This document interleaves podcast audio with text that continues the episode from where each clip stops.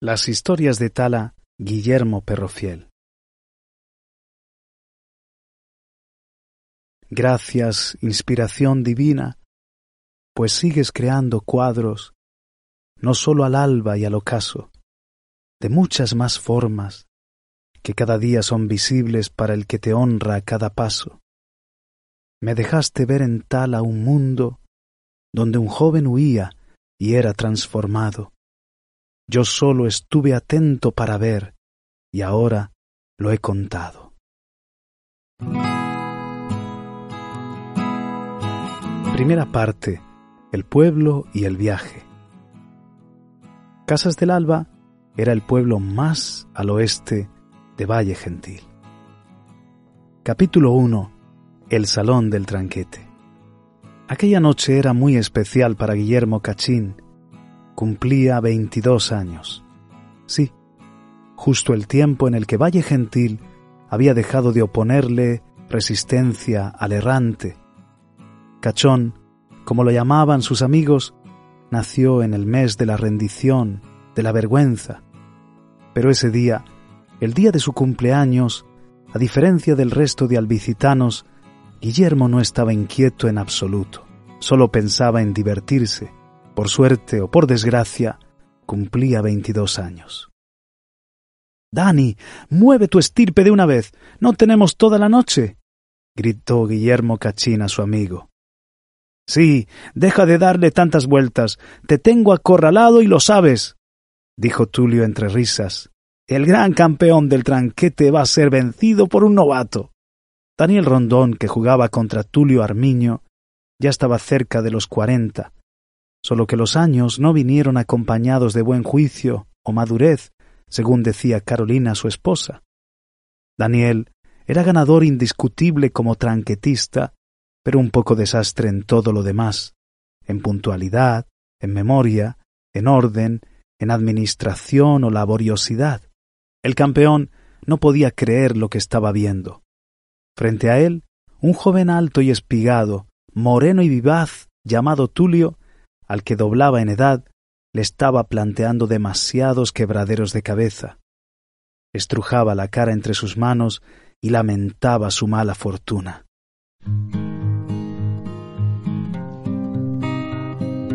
No tenía que haber venido.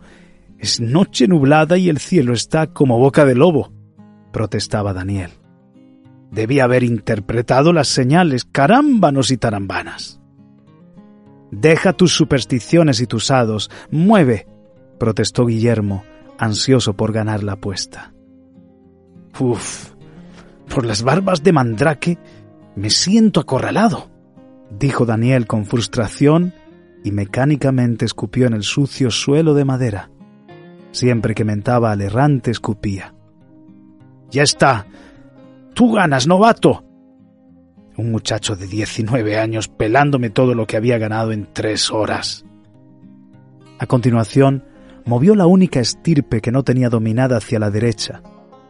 Tulio se le plantó encima con un golpe seco y su ficha superior engulló a la estirpe mayor. Así perdió el hasta ahora imbatido campeón.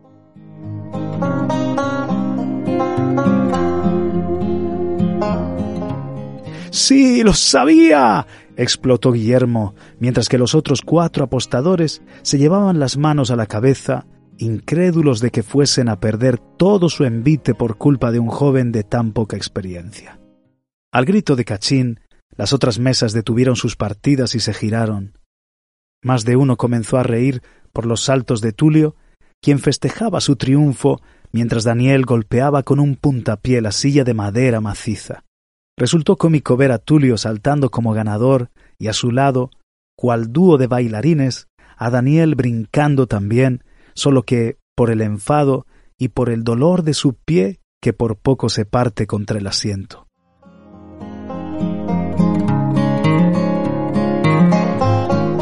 Y así, cojeando y desplumado, se marchó Daniel del salón del tranquete, felicitó a Guillermo por su cumpleaños y fue a refugiarse como siempre hacía cuando algo le salía mal en las faldas de Carolina. Una vez que se calmaron un poco los ánimos y tras recoger sus respectivas ganancias, Tulio y Guillermo se apartaron a un rincón del salón. ¡Feliz cumpleaños, Guillermo! jadeó Tulio, que aún vibraba por su victoria y amontonaba el botín al lado de la mesa. Te ha ido bien jugándotela por mí. Ya era hora de ganar, reconoció Guillermo. Llevo una racha malísima, como jugador y peor todavía apostando. En el salón del tranquete todo lo que pueda tener algún valor es bienvenido para hacer las apuestas. Pollos, tomates, calzado, ropa, herramientas, libros, hasta cochinos. Los libros no tenían muy buena acogida allí, ni para leer, y mucho menos para hacer un invite, y el único que los había intentado apostar era el más pequeño de los cachones, Guillermo Cachín. Guillermo será nuestro protagonista. ¿Has oído hablar alguna vez de Guillermo Perrofiel? ¿no? Pues antes de llamarse de esa forma tan simpática, todos lo conocían como Guillermo Cachín, o mejor dicho, con el mote de Cachón. Guillermo era un tranquilo, sencillo y conformista albicitano, de tez blanca y pecosa, barbilampiño, pelo cobrizo, algo rizado, y con una complexión que era distintiva de la familia Cachín. El que menos, al llegar adulto, pesaba cien kilos por eso se les conocía a todos como los cachones.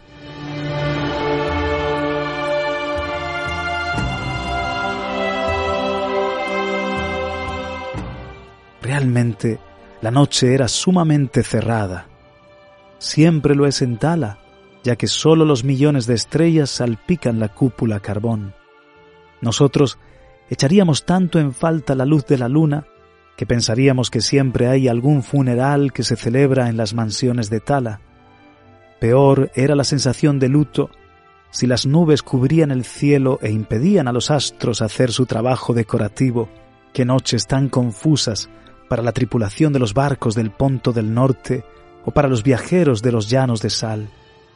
Muchos esperan al día siguiente para continuar la travesía, esperanzados de volver a distinguir sus guías nocturnos.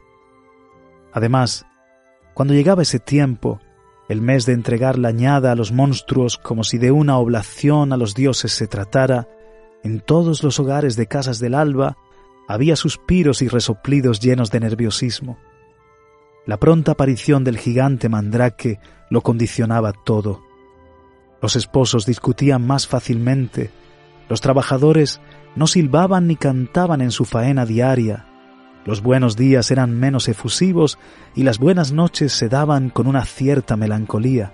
El desánimo, al saberse un pueblo explotado y oprimido, se hacía notar en casas del alba.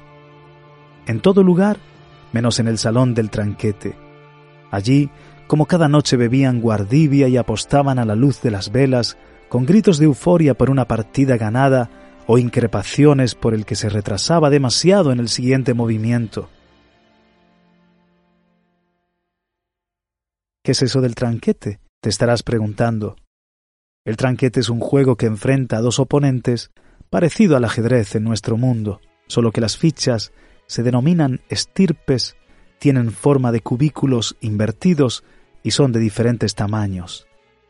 El buen tranquetista, con sus estrategias y movimientos, debe acabar dominando las estirpes del rival, cayéndole encima o devorándolas si su jugada es correcta. Hay estirpes enanas, medias, mayores y superiores. El tablero es perfectamente cuadrado y se divide en dos mitades simétricas. Con agilidad mental y experiencia, el mejor jugador desbancará al oponente mientras que cinco o seis colegas observan y apuestan. En la noche del cumpleaños de Guillermo Cachín, el vencedor había sido Tulio Armiño, para sorpresa de todos y para beneficio del cachón, y eso es lo que pensaban celebrar ambos amigos brindando con sus jarras de guardivia.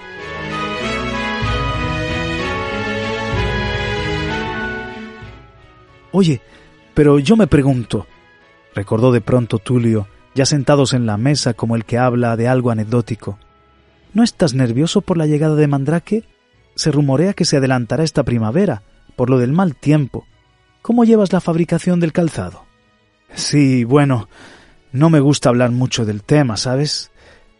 La respuesta de Guillermo sonó a evasiva y su cara palideció en cuestión de segundos. ¿Te pasa algo, cachón? No te quiero estropear el cumpleaños. Tulio dejó la risa y escudriñó. ¿Necesitas que te eche una mano? No. Claro que no. Marcha todo rodando. Ya queda poco. Solo que no me apetece pensar en el gigante esta noche, dijo Guillermo con evidente fastidio. Tienes razón, perdóname, soy un tonto. Vaya un tema para sacar en tu cumpleaños. Y haciendo uso de su mejor disposición, gritó Camilo. Pon un par de jarras de guardivia para mi amigo y para mí. Añadió ¿Estás bien? Bien, bien, por supuesto, con ganas de celebrar nuestra victoria. No pienses que voy a dejar que se desperdicie esa jarra y a la par que brindaban con un largo trago, Guillermo pensó, ¿en qué lío me he metido? ¿Cómo ha pasado tan rápido el año? ¿Qué le voy a decir al alcalde y a mi padre y a todo el pueblo? Capítulo 2. El desembarco de los gigantes.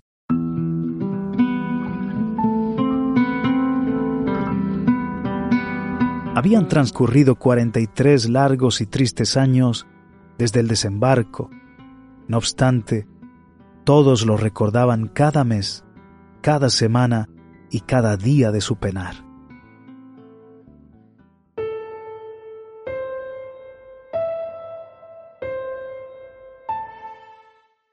Unos lo vivieron y quedaron marcados por el terror. Otros no habían nacido aún pero sus padres se lo contaron muy pronto en cuanto tuvieron uso de razón. Así podrían entender la causa de sufrir tal angustia, el temor que como una camisa de fuerza jalonada de vergüenza oprimía a la población gentileña sin excepción.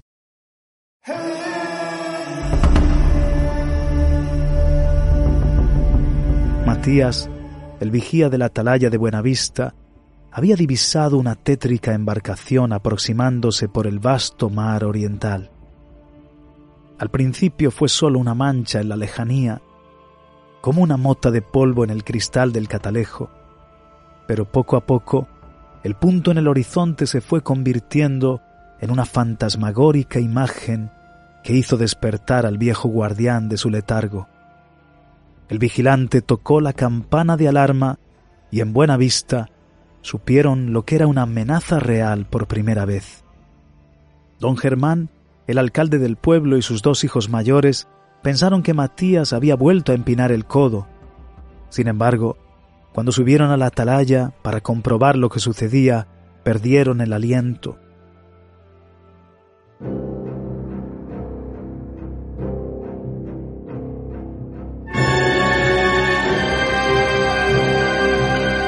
ya se podía otear arribando a la costa un barco que parecía haber sobrevivido a tormentas en largos días de viaje y que transportaba tres figuras siniestras.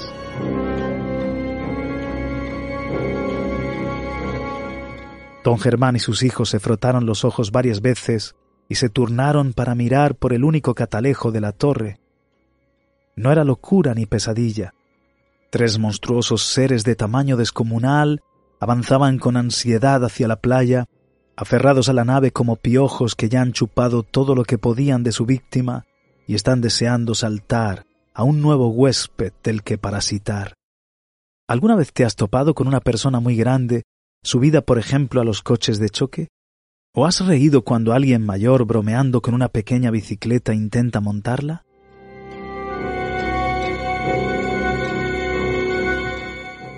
Pues esta visión en el atardecer de aquel macabro día no hizo reír a nadie, más bien cortaba la respiración. Tres gigantes cruzaban el misterioso mar en un bajel que parecía una bañera para ellos en lugar de un barco. Uno de los gigantes iba sentado en la mitad de la nave, junto al mástil. Era el más grande. Los otros dos, de pie en la proa y en la popa para equilibrar el peso, señalaban hacia la costa y después, frenéticos, golpeaban al del centro en el hombro.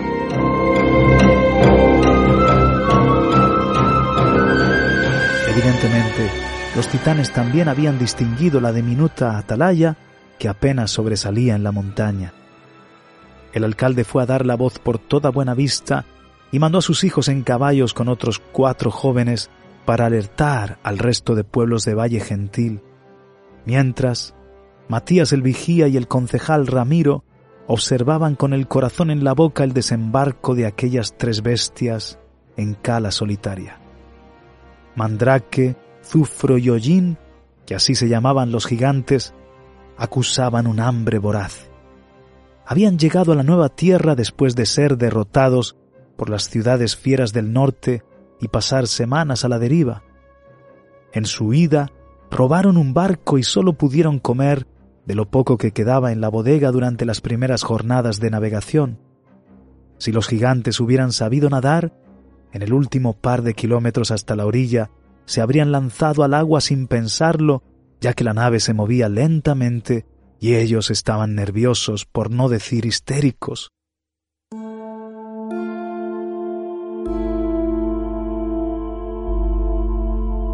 Habrás oído que los gigantes son poco amigos del agua en cuanto a higiene y nadar. La idea de zambullirse no entraba en sus planes, pesaban demasiado y eran especialmente torpes en el mar. Los monstruos simplemente esperaron hasta que el barco llegó a la orilla. Así fue como aquel día, cuando el bajel encalló, acabaría la tan amada bonanza de la región del gentil. Desde entonces, unos nubarrones negros y espesos ensombrecieron no tanto el cielo de Valle Gentil, sino el ánimo de los seis pueblos.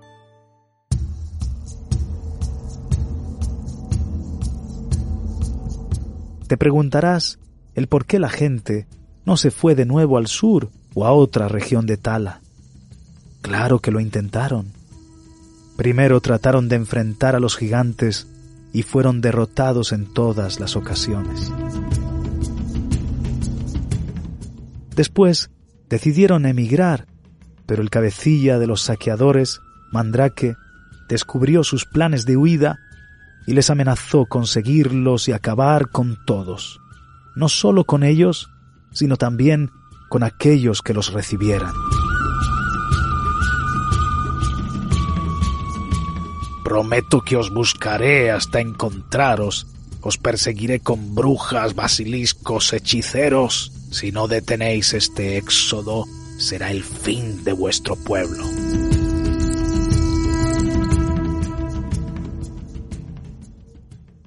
En adelante, los gentileños serían gente oprimida, incapaces de rebelarse contra los gigantes.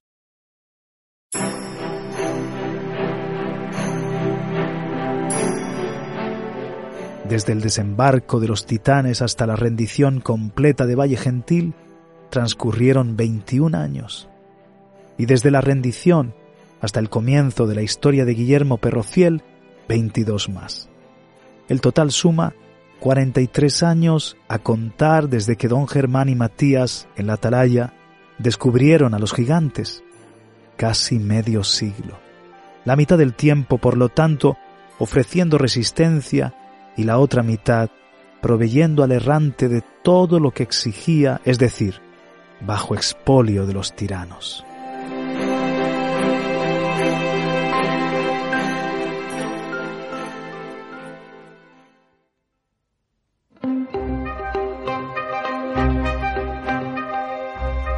A Mandrake lo apodaron así, el errante, porque todos los años hacía una misma ruta de saqueo por las aldeas, granjas y pueblos de Valle Gentil.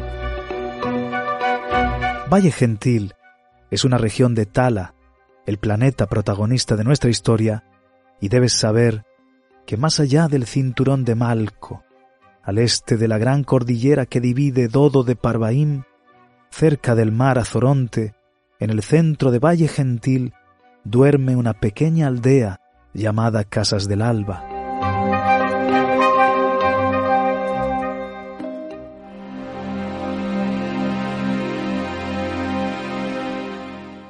Tala podría ser considerado un mundo extraño para un terrícola. Por ejemplo, no hay luna en las noches, solo estrellas, y no brilla el sol en el día como aquí en la tierra, sino dos astros, los hermanos Uriel y Ariel. Por eso, la noche es más oscura y el día mucho más claro. Y a los continentes en Tala se les denomina mansiones.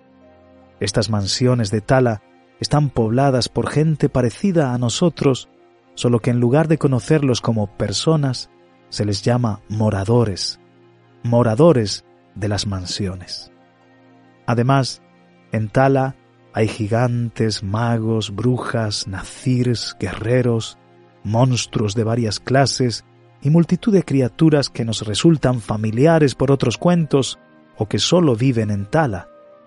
Poco a poco te los presentaré para que vayas entendiendo mejor este mundo y las historias que en él acaecieron.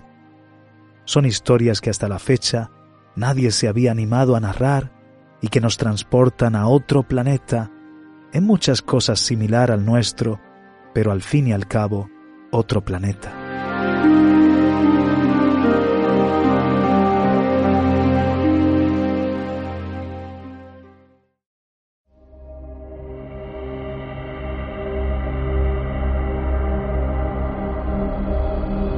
A los gigantes en la Tierra no los vemos desde hace unos cuantos miles de años.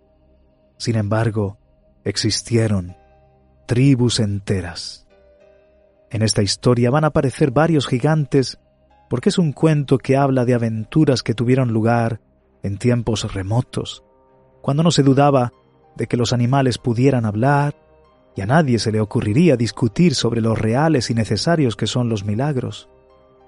No obstante, nuestro personaje central no será un gigante, sino un perro, un gran perro. De hecho, uno de los más ilustres de todos los perros del universo de los cuentos. Su nombre, Fiel. Antes de llamarse así se le conocía en Valle Gentil como Guillermo Cachín. Y algo extraordinario le sucedió a aquel joven albicitano, pues pasó de ser un morador de las mansiones común a convertirse en un gran perro lobo.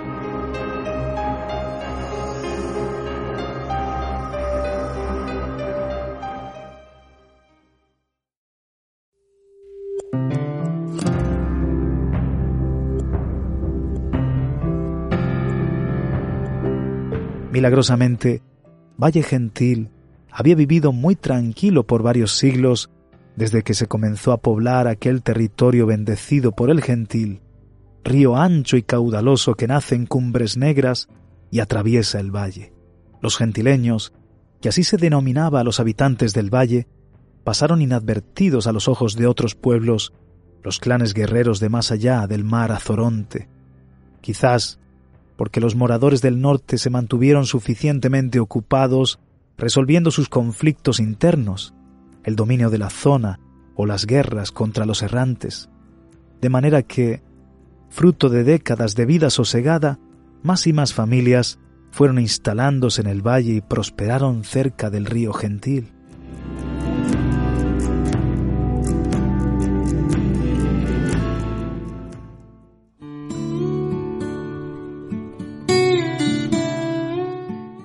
Los gentileños eran gente tranquila y de educación modesta.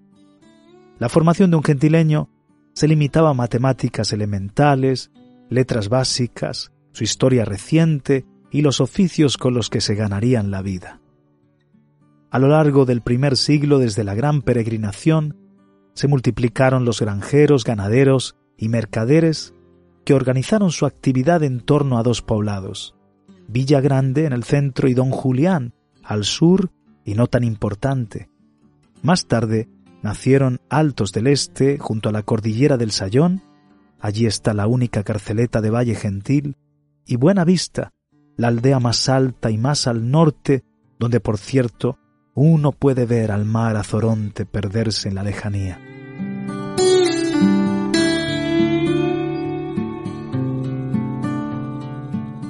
Por último, en el segundo siglo después de la gran peregrinación, se formó Casas del Alba, en el extremo oeste del valle, aprovechando la curva que describe el río Gentil en su descenso hacia Don Julián y los muchos arroyuelos que llora a su paso. Prados Verdes Es la sexta aldea de la región y la más pequeña en habitantes.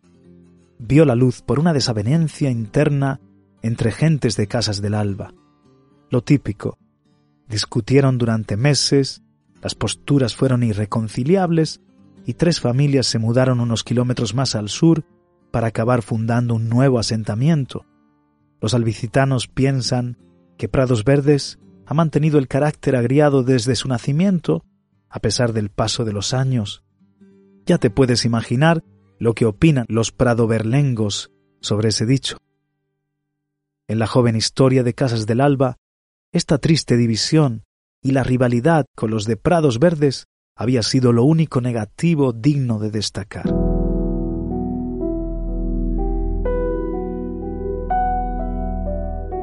Hasta el día, aquel aciago día, hacía ya cuarenta y tres años, cuando el mal había irrumpido como suele hacerlo inesperadamente.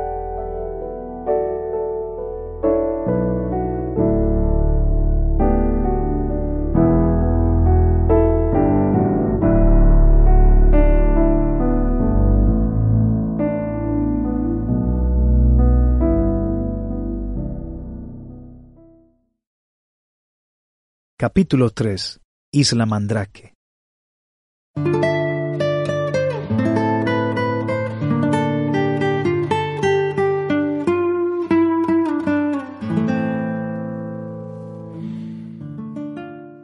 Eran más de tres mil los habitantes de Casas del Alba, y no les precedía la fama de valientes. Albicitano equivalía a medroso en toda la región del río Gentil aunque el resto de pobladores de la zona padecía el mismo mal. Sin embargo, otras aldeas de Valle Gentil habían intentado resistir al gigante en algún momento. Casas del Alba, por su parte, jamás se había enfrentado al errante, ni en solitario ni en alianza con otros pueblos. Y es que Mandrake era imponente, y junto a sus dos ominosos secuaces, Zufro y Hollín, hacía helar la sangre al más curtido guerrero e incluso temblar de espanto a un matadragones, cuanto más abotargar el poco coraje de un albicitano.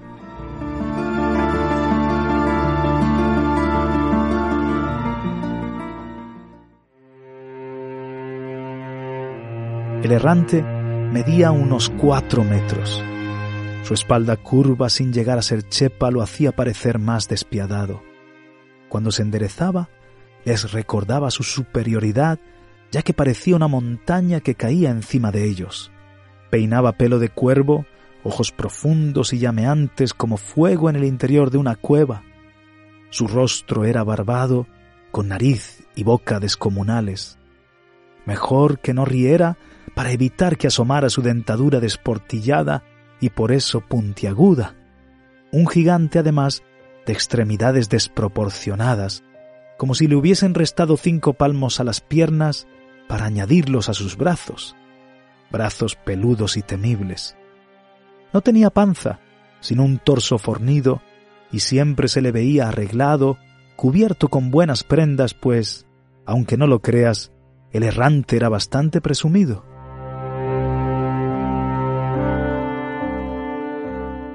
Presumido que no aseado, su olor era similar al de una cuadra de caballos que ha acumulado suciedad un mes entero. Mejor que ni te lo imagines para evitar náuseas como las que contenían los gentileños cada año. Mandrake, Zufro y Hollín disfrutaban acabando con las provisiones de aquellas pobres gentes y sembrando el terror en sus corazones. Los lugareños más osados, que intentaron oponérseles, murieron de un garrotazo o quedaron marcados para toda la vida. Una noche de primavera, lejos de Valle Gentil, en Isla Mandrake, el feudo de los gigantes, los tres saqueadores devoraban lo cazado a la altétrica luz de un velón en el interior de su fétida caverna.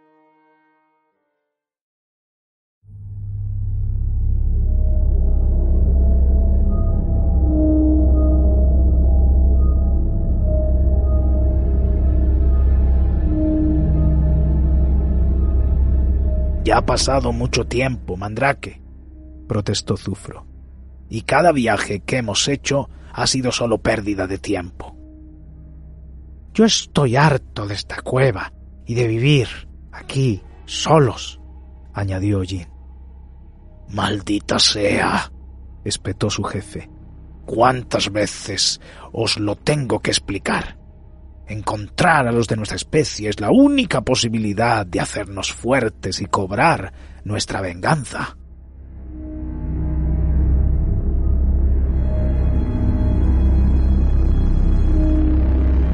¿Qué te hace pensar que quedan más gigantes en alguna parte? respondió Zufro. Han pasado muchos años, cientos desde que Gotera nos reunió. Éramos unos niños, y él ya había recorrido las tierras cálidas buscando a los de nuestra raza, sin más éxito que hallarnos a nosotros.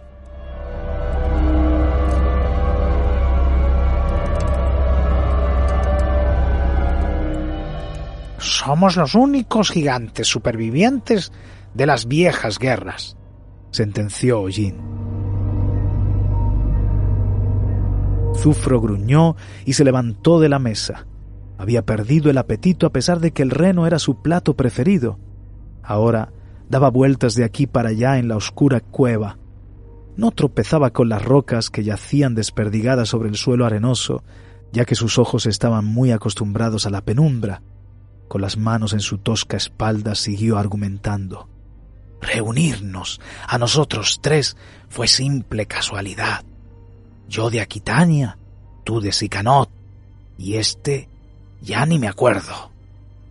Heresia, apuntó Jin con la mirada perdida, quizá despejando recuerdos. Lo que sea. Y desde entonces ni más gigantes ni rumores de ellos. ¿Y tú sueñas con hacer un ejército? ¿Y con emparentarnos con otros gigantes para levantar clanes de nuevo? Mandrake dio un golpe en la mesa y estalló en furia.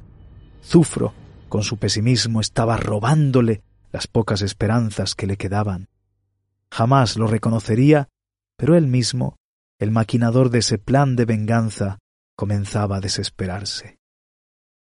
Calla, rata de barco, gritó el errante. Los nuestros se ocultan, al igual que lo hacemos nosotros en esta asquerosa montaña. Quedan pocos, pero los hallaremos. Probablemente serán nómadas, como lo serías tú si no hubieses encontrado Valle Gentil.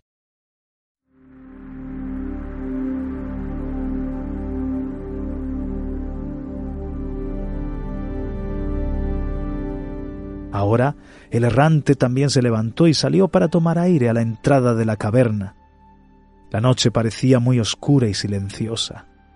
El viento soplaba frío y rabioso procedente del lago de hielo. Aquella montaña y sus inmediaciones no albergaban vida, ya que la exuberante vegetación y la variedad de animales que hubo fue destruida cuando el lago Acitara se congeló por decreto de Shalish.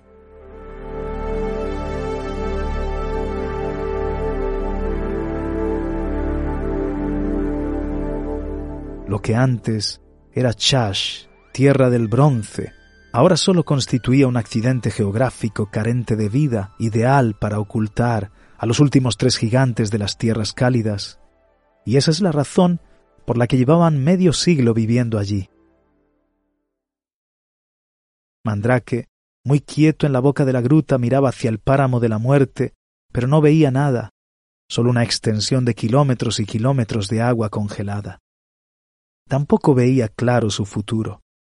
Sin noticias de más gigantes, sin mayor aliciente que sobrevivir un año más y seguir en la búsqueda, sin otro placer que el de saquear a los gentileños, y escondiéndose, siempre escondiéndose. Los moradores de las mansiones de Tala, aunque débiles o asustadizos, eran más numerosos que ellos. Demostraron su capacidad de vencerles años atrás en las viejas guerras, y ahora cualquier ciudad o pueblo de Tala se alegraría al descubrirlos y presumir de haber matado a los últimos gigantes de las tierras cálidas.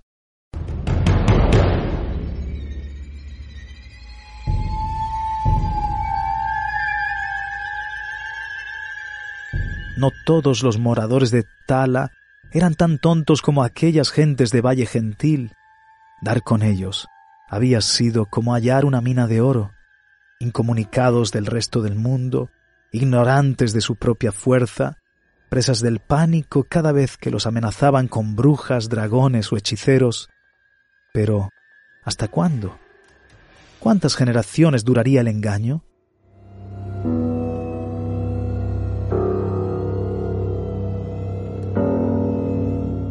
Absorto en estos pensamientos, no escuchaba el susurro de sus dos secuaces. Por cierto, no te he contado qué aspecto tenían Zufro y Hollín.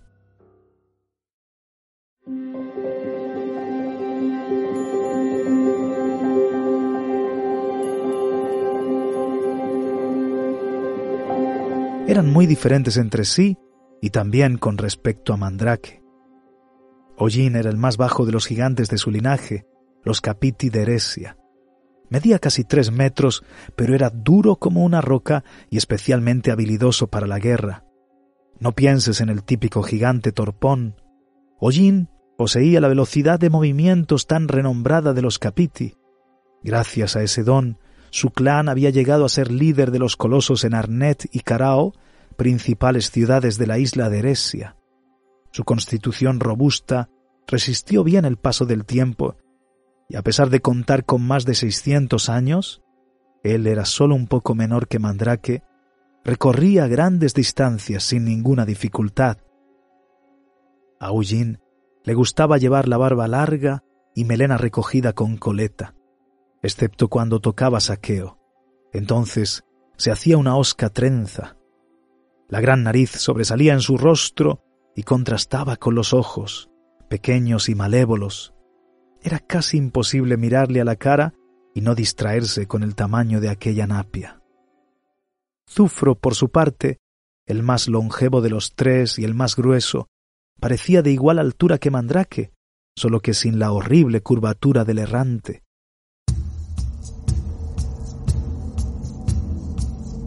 Las zancadas de Zufro de Aquitania suponían un flagelo para cualquier superficie.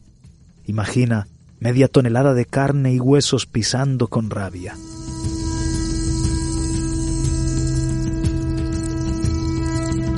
Y es que todo lo que Zufro hacía desprendía ira y frustración. Por eso, su frente se había ido llenando de arrugas tras siete siglos de maldades, arrugas amargas y profundas. El de Aquitania era calvo desde su juventud. Siempre tenía el ceño fruncido y la mueca hacía más pronunciada su frente interminable.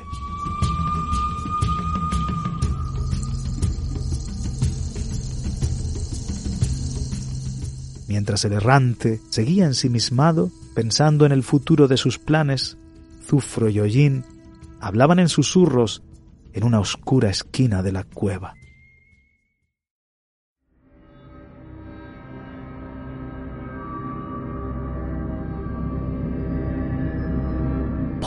Acabar con él, Hollín, escapar de su locura. Juntos somos más fuertes que Mandrake.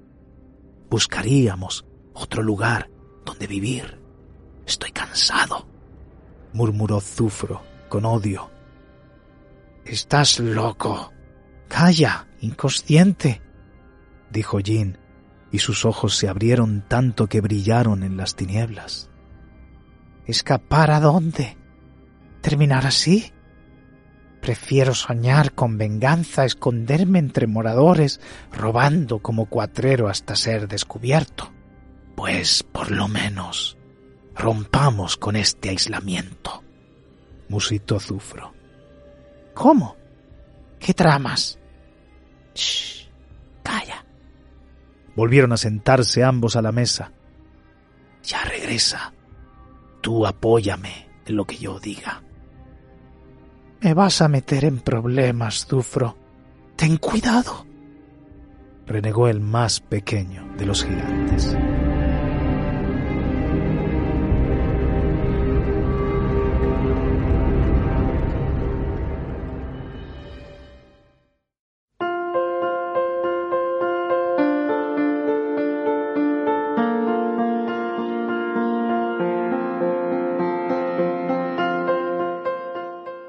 Aquí termina el capítulo 3 de Las historias de Tala, Guillermo Perrofiel. Si quieres seguir con esta novela, una aventura que nos muestra cómo Guillermo Perrofiel se enfrenta a los gigantes, encontrarás en la descripción un enlace a la tienda Amazon donde comprar el libro en tapa dura, tapa blanda o también ebook.